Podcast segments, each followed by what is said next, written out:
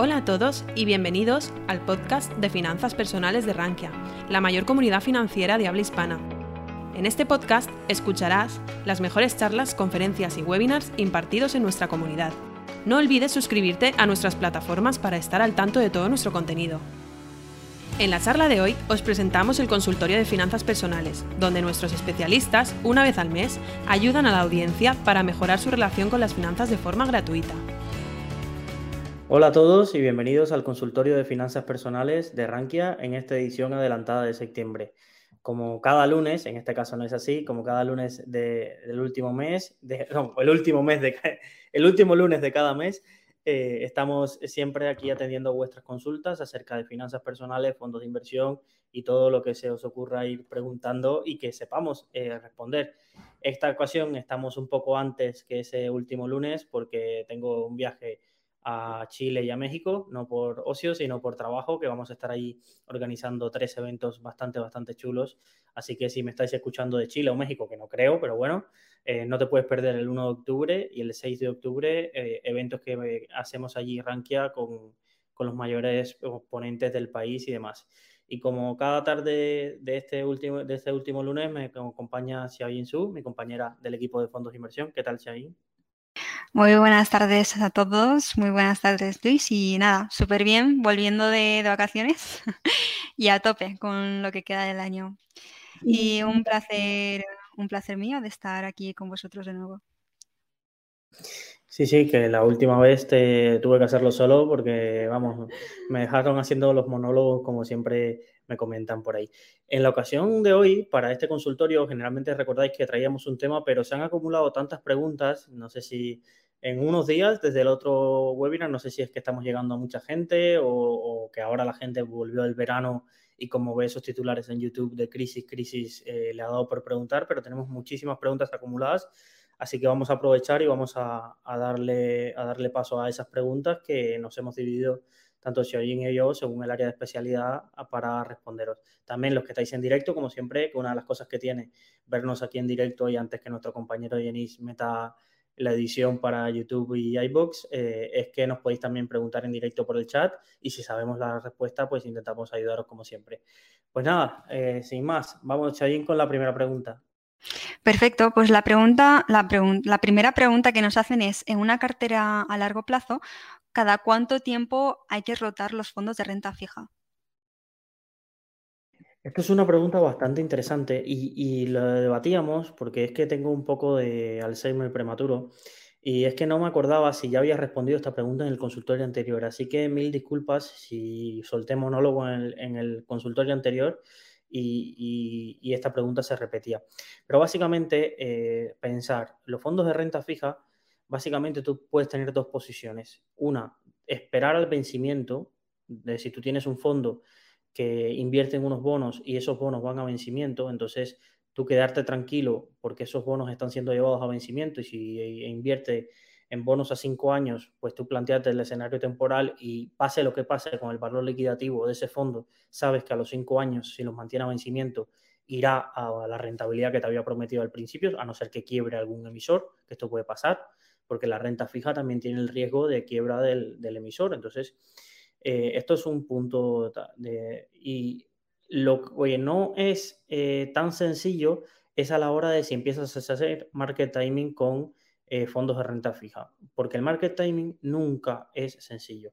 Market timing es decir, vale, voy a comprar ahora porque ahora es que ha bajado todo y voy a vender luego en tres meses porque en tres meses va a subir. El otro día estuve moderando un webinar a, a Estebaranz.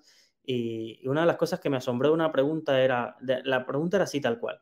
Oye, eh, de aquí a, cinco o seis meses, como el euro dólar estará a 1,20, ¿no crees que es mejor eh, eh, cubrirse ahora la moneda? Y yo me quedé así, vale, ¿y, quién, quién asegura qué, qué, cosa ha dicho de que toda la pregunta partía de la premisa de que el euro dólar iba a volver a 1,20 y, uno se queda así como, vale, ¿y eso dónde está escrito? ¿Quién te lo ha asegurado? Es que, nada, y ya si partes de eso, pues es lo complejo del, market timing. Entonces, la renta fija, si tú tienes fondos en cartera de renta fija, eh, si con una cosa tienes que tener cuidado, es con esto. Hasta que no haya un cambio estructural de los tipos de interés, los fondos que tenías no deberías moverlo. ¿Qué es un cambio estructural? Pues mira, y no pasan cada dos meses, ¿eh? Y esto es lo importante y hay que tener paciencia.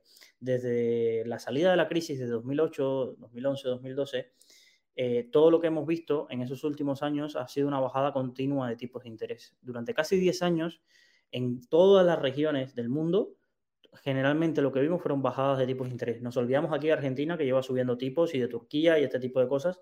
Estoy hablando de, mundo un poco más desarrollado y, sistemas financieros no colapsados, ¿vale?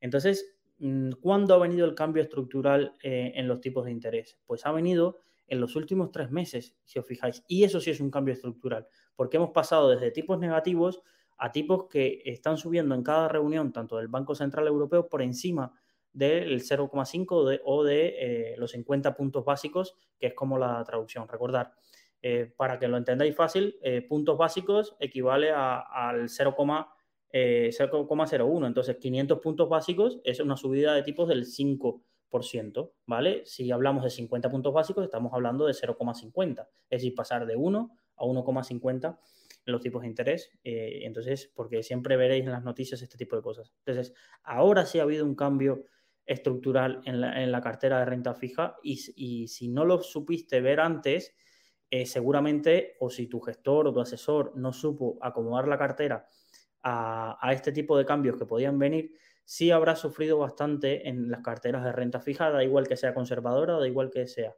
Es decir, eh, ¿esas pérdidas son permanentes? No, porque recordad lo que os digo de que si vuestro fondo eh, lleva su deuda a vencimiento, aunque el precio haya sido impactado ahora por este cambio de tipos de interés, si los bonos que mantienen a vencimiento, el fondo tendrá que ir recuperando poco a poco.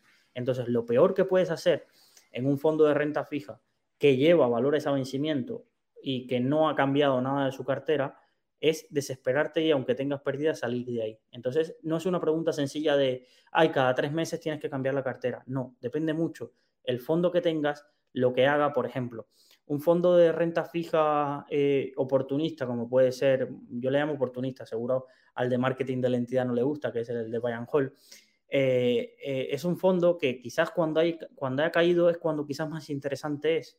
¿Por qué? Porque significa de que ahí se ha metido en una renta fija bastante arriesgada que está sufriendo, pero son las que más rápido recuperan cuando el entorno se estabiliza y esa renta fija que tienen termina yendo a vencimiento porque la renta fija sufre mucho en el plazo temporal, el bono, el precio del bono, pero al final si eh, tiene vencimiento y la entidad no quiebra y este eh, fondo, por ejemplo, se ha caracterizado por aguantar muy bien a vencimiento este tipo de bonos que durante han sido muy machacados y que han podido comprar a un 80%, a un 70% o de su valor eh, nominal, pues yo te diría que este tipo de fondos son para aguantarlos y, tener este tipo de cosas. Entonces, para mí no hay regla fija, pero siempre la renta fija tiene que esperar eh, o reflejar lo que tú esperas que suceda en el mercado. O al menos que tu asesor te diga por qué tienes ese tipo de renta fija. Es decir, lo que me costaba ver a mí es por qué tu asesor, eh, o tu asesor no habló en este caso, eh, no te avisó de, oye, estás invertido en renta fija a 20, 30 años y esta renta fija, si suben los tipos de interés, va a sufrir muchísimo, muchísimo, muchísimo hasta que lleguen esos 20, eh, 30 años de vencimiento del bono. Y eso es lo que tendría que haber avisado tu asesor. Porque si no, ahora es muy fácil cambiarse a un fondo de renta fija que tenga comportamiento positivo ahora, que ya tenga ese número y que quizás va atrás de lo positivo y al final te conviertes en negativo. Esto parece un trabalenguas, pero no lo es. Es decir, ahora acumulas un montón de pérdidas, dices, vale, voy a hacer un screener, voy a mirar qué fondo está renta fija positivo y me voy ahí. Y quizás ese fondo está en positivo porque estaba en un mercado que no se ha visto tan impactado por la subida de tipos de interés y entonces ocurre la subida de tipos de interés y venga, te llevas la hostia. Entonces, eh, ojo con, con, meterse en renta fija porque es donde más dinero meten los inversores, pero donde menos entienden. Todo el mundo entiende perfectamente que si a Apple le va bien, pues debe subir, que si Microsoft tal y, o Inditex que no tiene deuda, le da igual que suban los tipos de interés, pero cuando se meten en fondos de renta fija, la gente sabe valorar poco qué hay detrás de un bono, cómo funciona un bono, cómo funciona la valoración de un bono, eh, qué tipo, los conceptos de duración, convexidad, eh, el roll yield, el no sé qué, todo este tipo de cosas que se estudian en las certificaciones y que son un peñazo cuando estás en las certificaciones estudiarlas, pero te hacen entender qué hay detrás de una cartera de renta fija y, cómo funciona. ¿Vale? Aquí me he enrollado como siempre, así que nada, eh, pasamos a la siguiente pregunta. Sí, después de cinco minutos de charla de Luis, pasamos a la siguiente pregunta que nos preguntan por opiniones de varios fondos. Aquí voy a dejar que Luis nos haga un disclaimer inicial. Sí, a ver, eh, una de las cosas que no queremos que se convierta en consultorio es en el típico programa de intereconomía, donde va mucha gente, suelta un easing o una acción, un ticket. Eh, dime qué va a pasar con QQQ. Y el 90% de la audiencia está a esa hora buscando qué es QQQ, el inversor se está tomando sus cinco minutos de saludar a Susana y tal. Susana, buenísima pregunta mientras sigue buscando qué era QQQ y cosas así para con un vistazo al gráfico decirte la respuesta que quieres oír. Entonces, nosotros lo que vemos, si tú me mandas un fondo o los que nos hacéis consultas de un fondo, lo que yo te puedo decir es lo que con mi conocimiento puedo leer de los datos que me ofrece Morningstar, pero no tengo ni una varita mágica ni eh, tengo eh, conocimiento más allá de lo que pueda leer y de lo que me puedan indicar los datos de Morningstar. Sé que para mucha gente entrar a una ficha de Morningstar es muy complejo y ve muchos datos que no entiende qué significan y eso sí es lo que podemos hacer. Si vosotros me pasáis un easing y me, o pasáis tres easing de una categoría determinada y podemos encontrar diferencias entre los tres fondos, eso lo podemos hacer muy bien y comentarlo aquí, debatirlo y aprender entre todos. Pero este fondo es bueno, este fondo va a subir, mm, mm, pues no lo sé.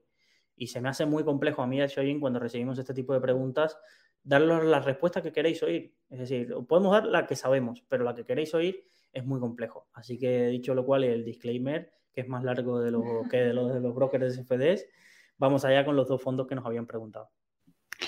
El primer fondo es un fondo de Allianz, os he dejado los tres fondos que vamos a comentar eh, brevemente en este consultorio. El primero, como he dicho, es de Allianz, se llama Allianz Equity Global Insights y ah, por lo que hemos estado mirando no parece un mal fondo, tiene sus cinco estrellas Morningstar, es el mejor fondo a tres años en cuanto a rentabilidad de la categoría y a cinco años solamente le supera el fondo de Pan New Gems, que seguramente lo habréis escuchado alguna vez. Y se trata de un fondo no, no con mucho track record, se creó en 2027 tiene sus cinco años aprox, y de gastos corrientes tampoco son excesivos, 1,09. Pero sí que, eh, ojo a un dato, y es que tuvo o sea, el fondo presentó cambio de, gestores en el año 2020 y 2021. Es decir, que aunque veamos que ah, de, rentabilidad a tres años a cinco años supera a la categoría, es una rentabilidad obtenida por el equipo gestor anterior, no, no es el nuevo equipo gestor quien ha conseguido esas rentabilidades. En lo que lleva de este año, eh, está presentando, pues como la mayoría de fondos, un, caídas de un 10% aproximadamente, pero tampoco se podría considerar una caída excesiva ¿no? en comparación con los fondos de tecnología y demás. Y viendo un poco la composición sectorial, vemos que mm, está bastante diversificado el fondo, tiene un 14% en tecnología, un 13% en energía, un 13% en industria, consumo defensivo, salud. Se podría decir que es un fondo global bastante, iba a decir bastante bien, pero mejor decir no, no malo. Eh, que si estás valorando en buscar un fondo diversificado global podría ser una buena alternativa. Mira, aquí hay algo a señalar que, si veis en la ficha de ese fondo, eh, veréis un asterisco. Esto significa que este fondo tenía un compartimiento anterior bastante parecido y Morningstar lo que hace es tirar hacia atrás el track record de este fondo y decir, vale, este fondo, aunque fue creado, esta clase de acciones fue creada en tal año, sí podéis ir atrás y ver el otro compartimento que era muy similar a este, que se llamaba Allianz eh, Global Equity Insights, ¿vale? Que tenía otro easing terminado en 725, eh, ha extendido el, cálculo de rendimiento hacia atrás para ver eh, qué resultados daba. Lo digo por si veis asterisco en los años y demás, podéis entender a qué se refiere. Pero si miráis el gráfico, es, un, es uno de los fondos de los que puede dar el privilegio en los últimos 10 años sacarle algo de rentabilidad al MSCI Agui y, y, la verdad que pues eso mm, ha sido es, un buen fondo para la categoría de, grandes compañías y demás. Muy bien, y el segundo fondo es una de las gestora GQG, Partners Global. El fondo se llama GQG Partners Global Equity y la verdad es que es un fondo bastante reciente creación. Se creó, si no recuerdo mal, a inicios del año pasado, a finales del año pasado, inicios de este año. Y es un fondo, mm, a pesar de que dice que es global, eh, es un fondo menos diversificado en comparación con el anterior. Tiene casi un 30% en materias primas, sin embargo, el crecimiento del fondo pues, tampoco ha sido tan bueno como, como las rentabilidades conseguidas por un fondo de materias primas. Y la verdad es que no podemos decir mucho más de este fondo parece un fondo bastante concentrado en energía y aunque incorpore un poco de salud, servicios financieros, energía, consumo defensivo, creo que es algo residual. Solo señalar que buscando información, eh, vi información del gestor y es un bastante veterano en la industria, viene relacionado con Bontobel, ahora tiene este fondo, eh, esta boutique, eh, creo que gestiona desde Miami, ahí al solecito, Así que, pero, pero es un gestor con amplia trayectoria eh, en la industria de, gestión de fondos. Eso es un nuevo fondo, pero con un viejo conocido de la industria. Y el último fondo, que es más complicado, Luis, te lo voy a dejar a ti. Siempre dejándome los buenos, ¿eh? Yo, el Allianz ya lo podía haber hecho yo, ¿eh? A ver, este fondo eh, no viene de casualidad. Creo que en el consultorio pasado hablé que una de las cosas que puedes hacer con tu cartera sin salirte del mercado para descorrelacionar y, protegerte de tu cartera si tú lo que esperas es que haya caídas muy fuertes, es añadir algún fondo de volatilidad. Sobre todo recomendé fondos indexados de volatilidad y demás. Y eh, este usuario ha hecho su trabajo y ha buscado uno de los mejores fondos de volatilidad que, que existe, que es el Amundi Volatility World. ¿Vale? Y nos hacía varias preguntas relacionadas con eso. Lo primero es que si vais a la ficha de este fondo, veréis la complejidad de lo que estamos hablando. No es un fondo para cualquiera y ojo que tenéis que estudiar bien a fondo. Ahora no escoger en Morningstar, poner volatility y el primero que me aparezca, este mismo, lo meto en cartera porque quizás estás haciendo lo contrario, estás vendido de volatilidad o comprado de volatilidad. En términos, llevándolo a la calle, si estás comprado de volatilidad, tú ganarás dinero si la volatilidad sube, si estás vendido de volatilidad, pues perderás eh, eh, ganarás dinero si la volatilidad baja, ¿vale? Entonces, ojo, mucho cuidado con este tipo de fondos, que hay que leerse bien los folletos y demás. Esto es un, un fondo de retorno absoluto, ¿vale? Si vamos a lo que es el concepto de retorno absoluto, básicamente lo que busca es rentabilidad positiva en casi cualquier escenario de inversión.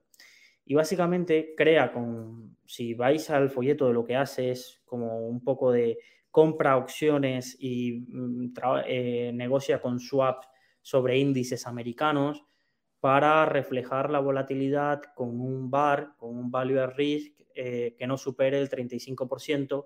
En el momento de que la máxima pérdida supere el 35%, todo el dinero del fondo se invierte en el mercado monetario. Es decir, el máximo riesgo que asumen es una caída del 35% según sus modelos. Recordar que el value at risk no es vinculante, no significa de que, ay, lo máximo que puedo perder con este fondo es un 35. Eso es lo que dicen los modelos. Reíros de este modelo, lo que decía que se podía perder nada más en los fondos antes de la crisis de 2008, para que veáis cómo esta métrica es valiosa, pero ha caído un poco en decadencia porque no te asegura nada. Es probabilidad de cálculos sobre lo que ha pasado hacia atrás.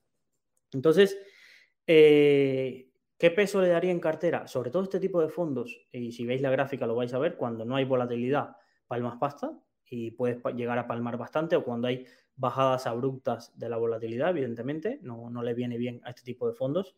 Entonces, para mí son fondos cuando todo está demasiado calmado, es decir, y, hay movimientos fuertes, se viene un Brexit, se viene una, un, un, cambio de mandato en Estados Unidos, hay amenaza de guerra, todo lo que pueda hacer que en un futuro próximo la volatilidad se dispare y viniendo de niveles de bajo, eh, puede ser un fondo interesante para tener un 3, un 5% de la cartera. Pero no diría yo que, vale, voy a tener este fondo aquí eh, siempre por si pasa algo. Es que el que por si pasa algo, eh, lo que tendrás es un lastre negativo en tu cartera.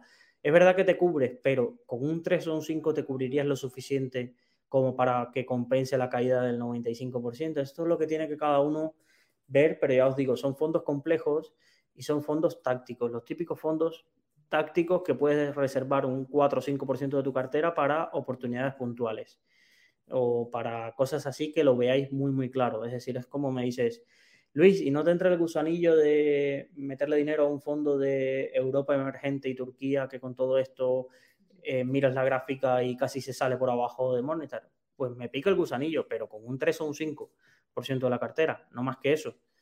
Y, cuando pase todo y le, si Dios quiere le gano un poco, pues esos fondos van fuera. Que yo no creo que en 20, 30 años eh, vaya a tener más rentabilidad con ese tipo de fondos que invirtiendo, por ejemplo, en un fondo de small caps global de Vanguard y, y, ganando eso, ¿sabes? Entonces, son tipos de fondos para quien quiere jugar esa parte táctica y sobre todo quien espera una fuerte caída. Y si miráis el gráfico, es, se dispara la rentabilidad de este fondo en los meses de marzo y de la crisis sanitaria y ahora poquito a poquito con todas estas tensiones en lo que llevamos de año también lleva un año bastante bueno y por eso va a salir en muchos rankings cuando vean entre los fondos más rentables del año. Así es. ¿Y algo más que añadir? ¿O pasamos a la siguiente? No, pasamos a la siguiente. Vale, perfecto. La siguiente pregunta que nos hacen tiene algo que ver con los brokers. Nos dice si se compra acciones americanas de vez en cuando, ¿contratarías una cuenta multidivisa? Pros y contras de la contratación. ¿Cuáles son los mejores brokers? A ver, en este punto eh, vamos a poner un poco de, de, la parte didáctica para que la gente lo entienda. Si yo quiero invertir en Estados Unidos, en acciones de Estados Unidos, que no estén cotizadas en euros, porque hay acciones de Estados Unidos que cotizan en Frankfurt, lo que pasa es que tienen muy poquita liquidez y no, y no tiene sentido eh, tenerlas en Frankfurt si vas a operar, pero bueno, eh, yo tengo que entender que cada vez que compre me van a cobrar una comisión de divisa, porque yo en mi broker lo que tengo metido son euros y tienen que comprar acciones que están en dólares, ¿vale? ¿Qué suele pasar con la gente que es muy activa haciendo trading? En acciones americanas o que quiere comprar mucho, que les interesa tener una parte de su cartera en un broker que le permita cuenta en dólares, ¿vale? Porque así ellos meten el dinero que tienen en dólares, negocian en dólares y se ahorran ese porcentaje. Ojo con esto. Y dices, vale Luis, ¿y cómo logro meter yo dólares si en mi banco BBVA lo que tengo son euros? Ah, amigo, ahí es el tema, que tienes que mirar que la comisión que te cobren al convertir los euros que tú mandas de BVA a tu cuenta multidivisa eh, en dólares no sea un palazo tan grande que lo que te ahorres cada operación que hagas con el 0,1 eh, te compense. ¿Vale? Entonces, eh, 0,1 o lo que sea. Eh, hay brokers que tienen 0,1 los más bajitos, los más caros pueden llegar hasta el 1%. Y es una comisión que no te tienen que señalar en el, te, la señalan en los folletos de, los brokers muy abajo. O tú no ves el desglose, cuando tú le das comprar, tú no ves el desglose de lo que te han cobrado por comisión de cambio de divisa. Tú ves que tenías mil euros, que quieres comprar 10 eh, acciones de Facebook y él mismo te hace la conversión ahí, pero él ya ha hecho la conversión aplicándote el cambio de divisa y eso no lo sueles ver hasta que te llegue el reporte a final de año y ves todo el de sangre que te has comido de comisión de cambio de divisa, que no estoy seguro pero veo poco probable que te la puedes desgrabar en Hacienda porque al menos yo no, no he visto que me la haya podido desgrabar eh, esa, porque esa, esa, comisión de forma directa, sino que al final pones precio de compra y precio de venta y, sería como un implícito dentro de la ganancia patrimonial o pérdida que se genera. La verdad, no, no le he dado vueltas a, a, ver si esa comisión se podría desgrabar de alguna forma. ¿Vale? Entonces, lo que nos pregunta el usuario, si no eres activo eh, comprando y vendiendo y tu broker no te cobra una salvajada de un 1% o lo que sea, eh, sino que tienes un broker de estos tradicionales que te cobra entre 0,1 y 0,25, no me metería en el fregado o Interactive Broker que creo que te cobra un dólar por, por, cada posición por comisión de divisa o algo así. Mm, no me metería en el fregado de, de una cuenta multidivisa y tal, porque Luego, y si algún día te apetece comprar acciones europeas, ah, pues que me tengo que cambiar de aquí para acá y vuelvo a pagar. No me metería en ese frego. Si soy activo, sí. Si soy activo, lo recomendaría que tal. Y de broker, pues os puedo pasar el artículo de, mejores brokers para acciones internacionales. Casi todos estos brokers ya tienen cuenta en dólares. Eh, y si, como todo, y si te dicen que no, pero luego le dices, es que mira, tengo bastante patrimonio y tal, si no me lo voy a llevar a otro lado, generalmente te habilitan la opción, pero no me quiero mojar por ninguno. Es decir, sabéis que entre los cinco más grandes en Europa está Interactive Broker, está De Giro, está, puede estar XTB, puede estar los alemanes de Trade Republic, Scalable. Eh, por ejemplo, Toro no tiene eh, euros porque opera en dólares y automáticamente te hace la conversión a dólares. En eToro no ofrece cuenta en euros, solo operas en dólares. Entonces, si tú tienes una cuenta en el banco en dólares y quieres ahorrarte la comisión, pues en eToro puedes operar en dólares y así te ahorras esa comisión. Eh, no sé, por ahí irían. Entre esos, cualquiera que hagas, eh, no te equivocarás escogiendo con ninguno. Gracias, Luis. He pasado también el enlace del artículo que comentaba, por si quieres echarle un ojo. La siguiente pregunta está relacionada con inversiones inmobiliarias. Nos dice, ¿cómo ves las inversiones inmobiliarias en la época actual? Inflación, guerra, etcétera. Y el crowdfunding inmobiliario. ¿Hay diferencias entre las plataformas que operan en España? Por tu silencio entiendo que me delegas a mí, así que voy a hacer después de esta pausa tan traicionera que me ha hecho Shayin, voy a, dar mi opinión. A ver, eh, volvemos a lo mismo. Inmobiliaria hay de muchos tipos, ¿vale? Y, vamos a, separarlo porque no es lo mismo. Eh, voy a invertir en una promoción en la Puebla de Balbona, aquí en Valencia, que me conozco bien, que sé la rentabilidad de los precios, sé la demanda de alquiler que hay, veo que acaban de abrir una fábrica que va a dar empleo al pueblo, lo que sea. Es decir, eh, lo que estoy llevando al absurdo el tema para que entendáis que no es lo mismo de esto que hablar de un REIT que invierte en torres de telecomunicación que hablar de un REITs que invierte en residencias de estudiantes, que hablar de una Sosimi que solo compra casas dentro de la M30 en Madrid, de hablar de una Sosimi que tiene un modelo de hipoteca inversa como puede ser Inversa Prime. Entonces, inmobiliario tiene muchas, muchas aristas y muchas veces eh, es, curioso que cuando ves un informe, eh, un área del inmobiliario como puede ser la logística se está despeñando Luego puedes tener los centros comerciales eh, medio medio y que la parte de eh, residencial prime esté eh, bastante bien. Entonces, por eso digo la complejidad de cuando se mete uno a, pronosticar acerca de inmobiliario, ¿qué pasa? Ahora, vamos a atacar dos temas. el inmobiliario este que se ha puesto de moda YouTube, podcast, el pesado este que te sale en YouTube todo el rato diciéndote que ni fotocasa ni idealista y no sé qué, el de la Fórmula I, lo siento, no es pesado, no lo conozco, pero el anuncio es un poco pesado. Vamos a reformular la, la expresión. Eh, de que se ha puesto de moda de coge, pide 18 hipotecas y con el alquiler de esto pagas una hipoteca y con esto créate el imperio inmobiliario de la nada. Eh, hay más marketing que realidad detrás de eso. ¿Que hay gente que lo puede hacer? Sí pero ojo a los asteriscos y a la letra pequeña de cada una de las historias de la gente que le ha salido muy bien.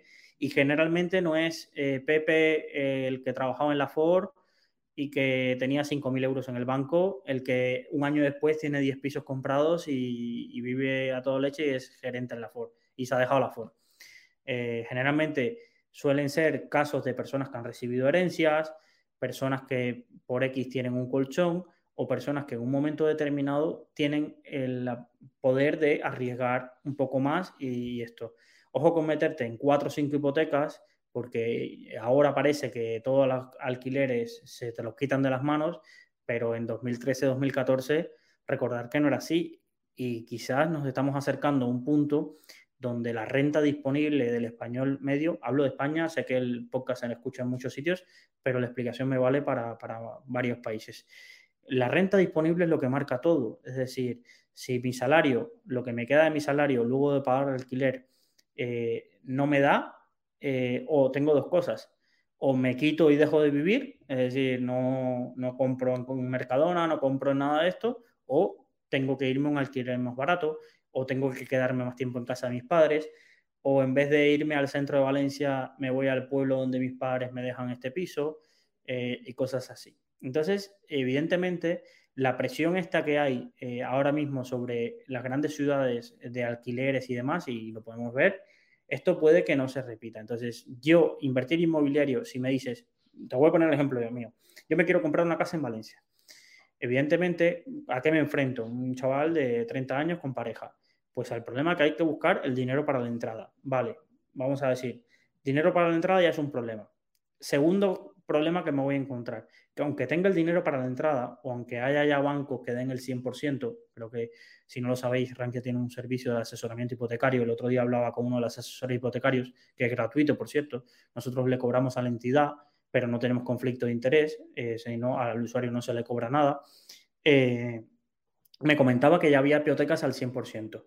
Y yo le decía, vale, me he quitado este problema, pero es que aún así me enfrento a un panorama de comprarme las casas del modelo que me gustan, que no están por abajo de 300.000 euros, abstenerse madrileños. Ya sé, madrileños y de Barcelona, ya sé que para vosotros eso, son los precios normales, pero aquí en Valencia no es normal, porque yo hago mi cuenta, hago mis cuentas y digo, hostia, pues que esto es pagar durante 30 años eh, mil euros de mil euros de hipoteca.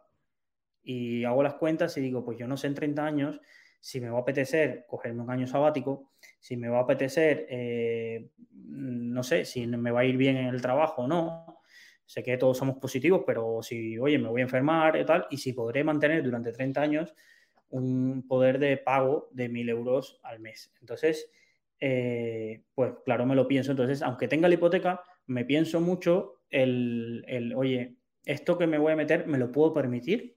O no me lo puedo permitir. Y este es el cálculo que creo que poca gente está haciendo a la hora de tirar un Excel y decir, vale, pues la entrada la resuelvo y, luego pues tiro, por, tiro aquí y ya me meto en una hipoteca este tipo. Vale, entonces yo creo que se pueden venir buenísimas oportunidades en, inmobiliario, eh, pero eh, si me dices en el inmobiliario directo de comprar casas para alquilar, eh, todo eso, creo que para eso hay que esperar. Incluso no será una cosa de uno o dos meses.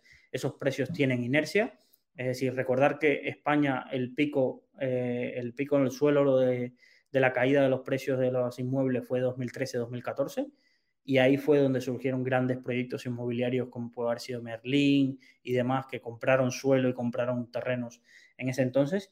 Y para el tema de, del inmobiliario cotizado, recordar que casi todos los sectores inmobiliarios tienen una estructura de deuda muy grande. Es decir, ellos asumen, esto es fácil de entender, ellos asumen una deuda para construir con un dinero que van a, una vez vendido o alquilado los pisos o la residencia o lo que sea, van a recuperar. Entonces, estas estructuras, con lo que está subiendo los tipos de interés, esa deuda, las renegociaciones pueden atacar directamente a la línea de flotación de muchos negocios inmobiliarios. Entonces, eh, no he mirado ahora mismo un índice de rates, pero no he visto información de grandes caídas en los rates inmobiliarios y este tipo de cosas como para que todavía sea una oportunidad y más si los tipos de interés se mantienen eh, altos varios meses o varios años más. Entonces, te diría que inmobiliario siempre es un buen punto para descorrelacionar, pero ojo que aquí sí es un tema de market timing y ahora mismo no estamos en el mejor. En unos meses o en unos años puede que sí mm, veas eh, cuando eso, cuando en vez de te llegan los, las alertas de, te lleguen dos alertas, la alerta de tu aplicación de móvil avisándote de que tal rate ha caído por debajo del precio este absurdo que le pusiste de que podía caer y la alerta de idealista avisándote que la casa esa que pensabas que nunca te ibas a comprar de pronto ha bajado 100.000 euros y lleva cinco meses ahí muriéndose de asco, pues entonces es donde quizás debas no tener miedo e invertir. Muy bien. La siguiente pregunta nos la hace Rafa. Nos dice, quería preguntar si existe alguna herramienta para ver cómo de relacionados están dos fondos de inversión, es decir, cómo saber la cantidad de valores que comparten para, para cada una y si saber si nuestra cartera está suficientemente diversificada al tener distintos fondos o no. Aquí comentarte, comentarte Rafa, que el mercado tienes diferentes herramientas. Eh, Renta 4, MyInvest, por ejemplo, ofrecen sus carteras X-Ray que analiza los fondos que tienes en cartera y te analiza la correlación sectorial, regional y ah, por sector, por región y por activos, creo recordar. Y ah, para ver pero eso sí, para ver cuáles son eh, las posiciones, todas las posiciones de un fondo, tienes que ir O sea, tienes que ir al informe anual del fondo y mirar cuáles son las posiciones cada una. No hay ninguna herramienta que recopile, digamos, todas las posiciones de cada uno de los fondos. Sí, por, complementar, eh, creo que era Rafael de la pregunta. En Inversis, en los X-Ray que han creado por ahí personas de la comunidad y de otras comunidades con Excel, que si quieres me escribes eh, una vez acabado esto y, te lo dejo el enlace para que puedas acceder. Y Morningstar y MyInvestor y Renta 4 se pueden comparar dos fondos y ver correlaciones, eh, mm, eh, si cuánto aumentaría el peso en una posición y demás. Ahora, diversificación geográfica que te quedaría de la cartera con esas dos posiciones, todo eso se puede ver eh, ahora mismo. Lo único que, como te comenta ahí, no podrás ver es todas las carteras al completo, qué grado de duplicidad tienen. Eso sí no lo, no lo vas a poder ver. ¿Vale? De todas formas, si la correlación es muy alta, una de las indicaciones es que deberían invertir en clases de activos similares. No tienen por qué ser exactamente las mismas compañías. Ok. Siguiente pregunta. Fondos Small Caps Value centrado en Estados Unidos y Europa, otro centrado en Asia y otro en Japón, que logren batir a su índice de referencia de manera consistente. Eh, para contestar a esta pregunta, em, creo que la mejor forma sería, por ejemplo, entrar a la página web que comentaba Luis, a Inversis, y filtrar por el tipo de fondo que queremos buscar. Vais a ver que hay muchas categorías, eh, si es fondo de renta variable, si es renta variable de, gran capitalización, pequeña capitalización, si es renta variable eh, de China, de Estados Unidos hacer este filtro y marcar unos criterios que, este, mm, que, os gustaría que cumpliese ese fondo, por ejemplo, que tenga un track record de 10 años, que la rentabilidad sea superior a la categoría de la categoría del fondo o que tenga X estrellas Morningstar. Y simplemente haciendo ese filtro os ordenarán, os, os saldrá una lista de fondos que podréis ordenar por rentabilidad, por riesgo o por estilos de inversión creo que es una buena forma de buscar cuáles son los fondos que se han comportado sí. Sí, ahí eso, la pregunta que nos dices pues, es, eh, como siempre, no, no, podemos decir un fondo, porque esto es, eh, dime el fondo que va a ganar. Entonces, lo que queremos decir es enseñaros cómo buscar eh, la respuesta a esta pregunta. Entonces, la respuesta a esta pregunta se busca haciendo eso. Entras a una herramienta, pones la categoría que tú estás buscando, renta variable small caps, USA. ¿Vale? Eh, ¿Vale? Y ahí filtras por eh, fondos que tengan cuatro o cinco estrellas, que generalmente son fondos que han batido a largo plazo su, hasta su categoría, y eh, puedes comparar con esa selección entre 4 o 5, ya puedes hacer una comparativa entre esos, entre esos fondos. Esto creo que la última lección del curso de fondos explicaba cómo hacía esto. De todas formas, para que no te quedes con la sensación de que no de que te querías un fondo y, no te lo dimos. Por ejemplo, para pequeñas compañías europeas hay un fondo que tiene bastante histórico y es, muy bueno y su clase limpia es bastante barata, que es el, Aberdeen European Smaller, eh, Smaller Companies. Hay otro fondo bastante, bastante bueno, que es el Berenger European Microcap, ¿vale? También, esto es para Europa, todo el rato de Europa, y te estoy diciendo tres o cuatro, y una vez que puedas hacer ese análisis para Estados Unidos también te valdrá. El Janus Henderson Horizon Pan-European Smaller Companies también es un muy buen fondo. Eh, y, este fondo ya sí va mucho más pegado al, índice de referencia, pero el Berenger y el Aberdeen son excelentes fondos y con mucho tras récord para la categoría de eh, small caps eh, europeas.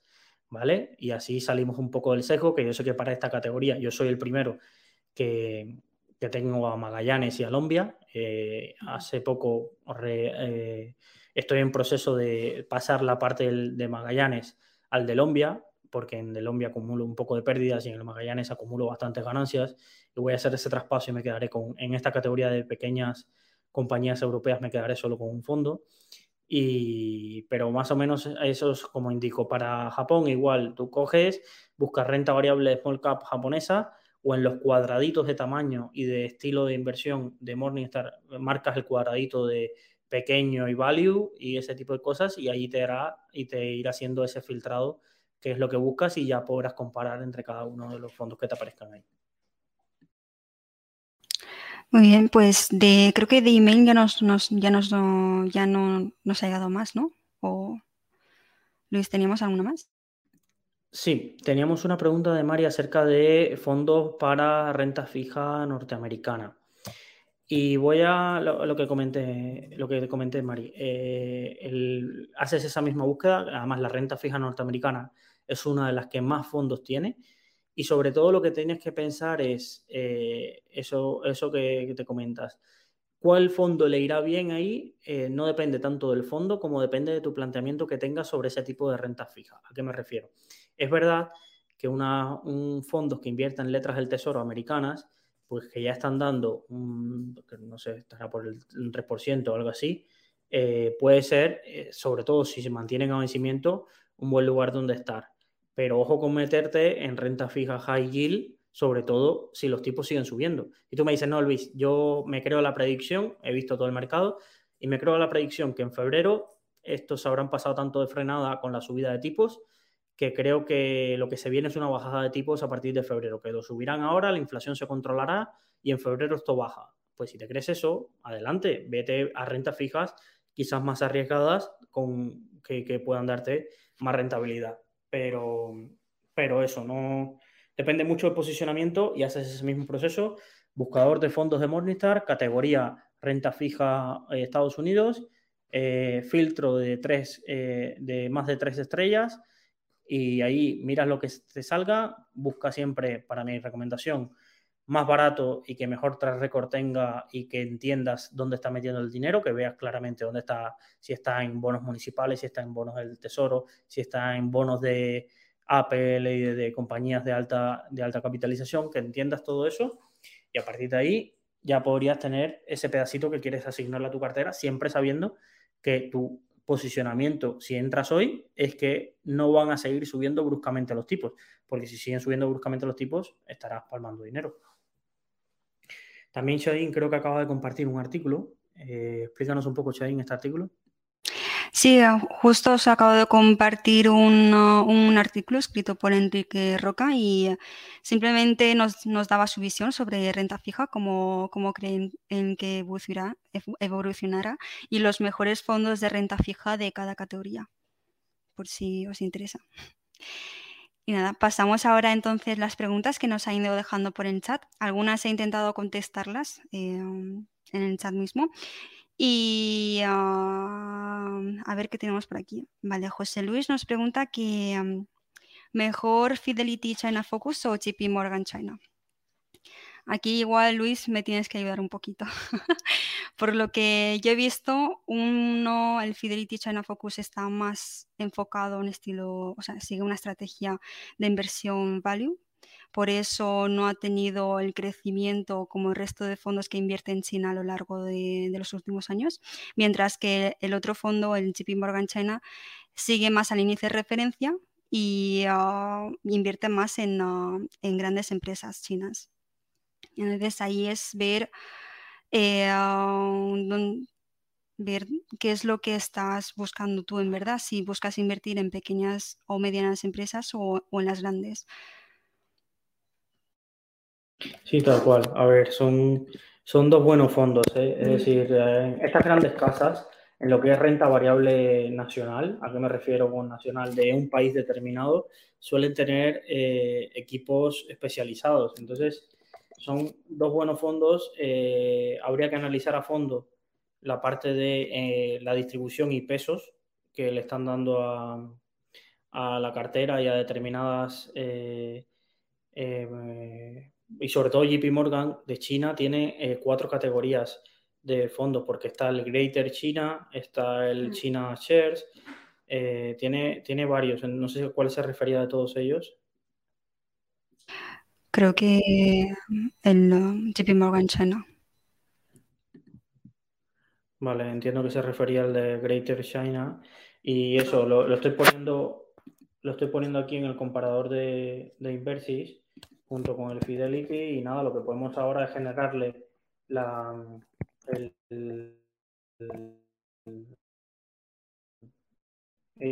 de Fidelity, eh, ¿a cuál se refería el usuario? El China Focus. Al, China Focus, vale. Entonces, nada, pues generarle la comparativa y, verlo. Pero, por ejemplo, mira, aquí ya de, primeras, el, Fidelity tiene, ha tenido una volatilidad más controlada. Eh, así, casi los dos, uno está más invertido que otro. El, el JP Morgan casi está al 99% de inversión, mientras que el, el, Fidelity está al 89%. Como decías, uno tiene más sesgo value, el Fidelity tiene más sesgo value de grandes compañías, pero value, mientras que el otro eh, está más centrado en compañías growth. Pero bueno, es, verlo. Y la gran diferencia, si os fijáis, si, os fijáis, no, no, porque no lo podéis ver. Espera, voy a ver si, si os lo comparto para que lo, para que lo veáis. Un segundito, ¿vale? A ver si lo veis aquí, ¿vale? Es un fondo que se venían comportando bastante, bastante similar y aquí se rompe esta tendencia, ¿vale? Uno se dispara y el otro eh, se queda bastante plano. Este tipo de, disparidades parece una tontería, pero generalmente deben ser relacionadas con una o con dos posiciones que han cambiado y una se han disparado o el otro se ha comido un sapo, como digo yo, o quizás se ha invertido en Alibaba o demás. Voy a generar el PDF comparativo para, que lo, para poder ver así las posiciones y demás. Y, sería la principal diferencia porque si veis, iban bastante, bastante correlacionados. Y es lo que os digo siempre, eh, aquí hasta hace dos años, si me hubieras preguntado, te hubiera dicho cualquiera de los dos, porque te pongo los dos gráficos y ves que se comportan igual. El gestor de uno va desde 2005 y el otro desde 2013. Uno es más caro que otro. Eh, inversión mínima, bueno, 5.001, 2.500 otro. Eh, de métricas, uno, ¿ves? Mira el sector value, uno tiene más 8,50 de PER y el otro tiene 17,72. Estamos enfocados a la growth. No sé, no, las principales diferencias, generalmente uno se habrá comportado mucho mejor porque habrá pillado una acción que le fue muy bien y el otro se habrá comido algún sapo que no le habrá permitido tener esa rentabilidad porque por lo demás se han comportado igual. Entonces, si me dices ahora, pues me quedaría mejor con el de Fidelity, pero porque creo en la reversión a la media, pero no tengo una bola de cristal para saber si se van a seguir comportando igual o no. La siguiente pregunta nos la hace eh, Pedro. Nos pregunta, mm, cada vez cuestiono más los fondos mixtos y dudo si prescindir de ellos y decantarme por fondos de renta variable, renta fija, monetarios puros y ya está. ¿Qué opinan de esto? ¿Qué opinas, Luis, de esto? Yo es lo que, lo que aquí coincido con, Manolo, eh, que tiene un hilo en Rankia acerca de por, qué, de por qué no le gustan tampoco los fondos mixtos. Pensar que un fondo mixto en el fondo, en el fondo, bueno, eh, tiene que saber tanto de análisis de empresas como de renta fija. Pero además de eso, tiene que saber mezclarlos en la proporción adecuada para que eh, obtenga el mejor rendimiento. Entonces, estos fondos generalmente eh, ha habido pocos buenos, es decir, o pocos que cumplan con el objetivo de cuando tú tienes un fondo mixto que estás pensando, vale, no quiero la, la volatilidad de la renta variable, pero quiero tener un poquito más de rentabilidad, quiero tener esa mezcla y demás. Pocos, excepto los carteras que te han creado los robo-advisors, que podrían denominarse que es una cartera mixta, es un fondo de fondos mixtos. Casi todos los robo-advisors no dejan de ser fondos de fondos mixtos con muy bajas comisiones. Y estos, para mí, han entendido ahí su papel, que su papel no es estar cambiando tanto la ponderación, sino encasillarte en un perfil de riesgo y esa ponderación estar fija. Entonces, no juegan tanto al market timing del peso de la renta variable y renta fija y tampoco se ponen a investigar de cuál es la renta variable o la renta fija mejor. Se ponen a índices globales o índices tal y fuera. Pero todo el resto de gente que se ha metido en el mundo de fondos mixtos, hay pocos fondos mixtos a 10, 15 años que hayan sido eh, memorables o extraordinariamente buenos comparados con carteras 60-40 o con fondos mixtos creados con cuatro, con cuatro ETFs o con cuatro eh, fondos de Vanguard y, a replicar. Ha habido muy poquitos y quizás me esté equivocando, quizás alguien viene y me trae, mira, hay un estudio de no sé qué que dice que hay estos gestores, hay como 50 fondos mixtos que son la leche. La verdad, mirar el track record de los fondos mixtos y, ver cuál, cuál hay decente por ahí en mercado. Fondos mixtos que sean mixtos de verdad, no que sean mixtos por folleto y luego solo invierten en renta variable, ¿vale? Porque de estos hay muchos también, que se ponen que son fondos mixtos para si hay un bono convertible poder invertir en ellos, eh, para arbitrar oportunidades con bonos convertibles, es que veis que los bonos convertibles pueden acceder a acciones y lo que sea, bueno, no me voy a poner muy técnico, pero luego el 90% de su tiempo están invertidos solo en acciones. Muy bien, y creo que la última pregunta que nos ha dejado es de Julia. Nos dice, ¿los fondos tecnológicos crees que en breve se recuperarán? Yo la verdad es que veo bastante incertidumbre, sobre todo conforme están los tipos de interés. A ver, eh, tenemos que separar de lo que es eh, la tecnología a largo plazo, Julia, de que todos estamos claros de que las empresas tecnológicas eh, Mm, siguen siendo una mega tendencia. La tecnología al final lo está cambiando todo, la inteligencia artificial lo seguirá cambiando, todas las aplicaciones que estamos encontrando, todo. Si te fijas, ahora hay pocas compañías de lo que podemos llamar economía tradicional que, estén entre las 100 primeras de, del SP500. Casi todo, y los índices, si te fijas eh, y miras la composición del SP500 hace 15 años o hace 30 años, el cambio al peso que ha tenido la tecnología es muy grande. Y es lógico, ¿vale? Entonces, pero si tú me dices todo tipo de tecnología, no. Es decir, que ahora haya caído mucho eh, determinadas compañías tecnológicas no significa que estén baratas. Y esto hay que velarlo bastante bien y, mirar vuestros fondos de tecnología. Y un buen punto para entender si, si puede ser una oportunidad es mirar las cifras de PER, de precio partido Cashflow y EV que pueden tener los fondos, buscar esa información acerca de vuestros fondos porque habrá fondos que llevarán caídas del 30 a 35% y aún así sus compañías siguen caras. Siguen caras porque es que se estaba pagando múltiplos de, eh, desorbitados. ¿Y qué se estaba pagando? De que si yo soy un Zoom iba a tener conectado hasta el que está buscando agua en un pozo en África, se iba a conectar por Zoom para avisarle que ya cogió el agua. Es decir, estaban, o que en Netflix había gente que no tiene para comer, pero que iba a tener Netflix. ¿Sabes? Entonces, eh, se estaban descontando unos múltiplos de crecimiento tan grandes, tanto de adquisición de usuarios, o como, vale, todos los años puedo pagar a un programador, si este año pago 100.000, al año que viene pago 200.000, porque es que si no me lo quitan. No, es que esto es inviable. Esto es inviable eh, excepto en determinados nichos muy rentables, no hay márgenes que aguanten esto una compañía. Entonces, eh, al final ha habido un proceso de normalización, pero básicamente yo te diría que si te tienes que meter en un momento en fondos tecnológicos, con una parte de tu cartera quizás sea este, pero no en cualquier tipo de fondo tecnológico. Mira bien, hay que tener investigación y empezar poco a poco, poco a poco en la cartera para que te guardes balas, por sobre todo por si sigue cayendo.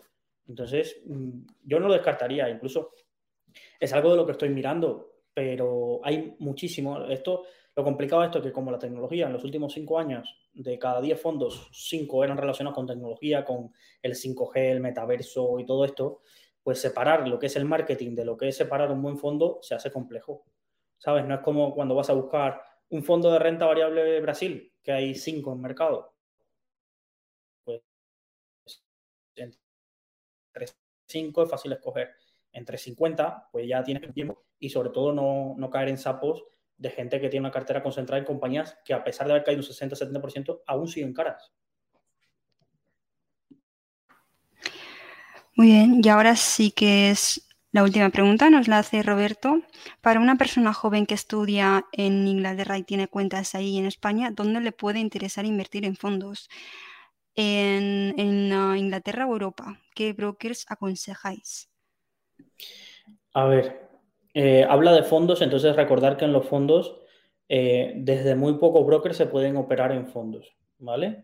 Sino que son ETFs, ¿vale? Si fueras a invertir en ETFs, te daría igual eh, simplemente con que el broker tuviera presencia en ambos países, como puede ser Interactive, de Giro o alguno de estos, que o Trading 212, con que pues, operes desde tu país y luego te vengas aquí y no pasa nada, eso es un cambio ahí en la cuenta, pero no, sale de tu cuenta esos ETF, lo que me quiero explicar.